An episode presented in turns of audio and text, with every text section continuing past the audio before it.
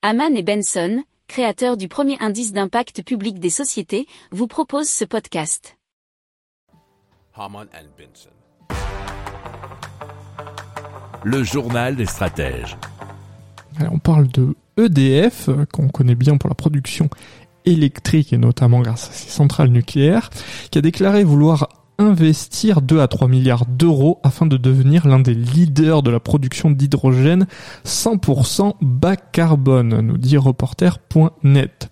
Alors il vise une capacité de production d'hydrogène par, euh, bien sûr, électrolyse de l'eau de 3 gigawatts, ce qui est l'équivalent de deux réacteurs nucléaires récents, et ce euh, d'ici à 2030, ce qui ferait 450 000 tonnes de gaz par EDF espère ainsi éviter l'émission de 3 millions de tonnes de CO2.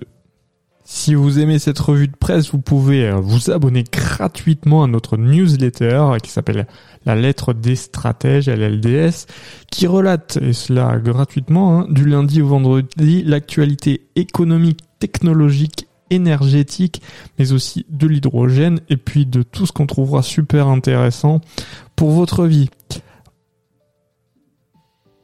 Pour approfondir ces sujets, abonnez-vous à la newsletter de Haman et Benson et écoutez nos autres podcasts que vous retrouverez dans les notes de l'émission ou sur notre site internet.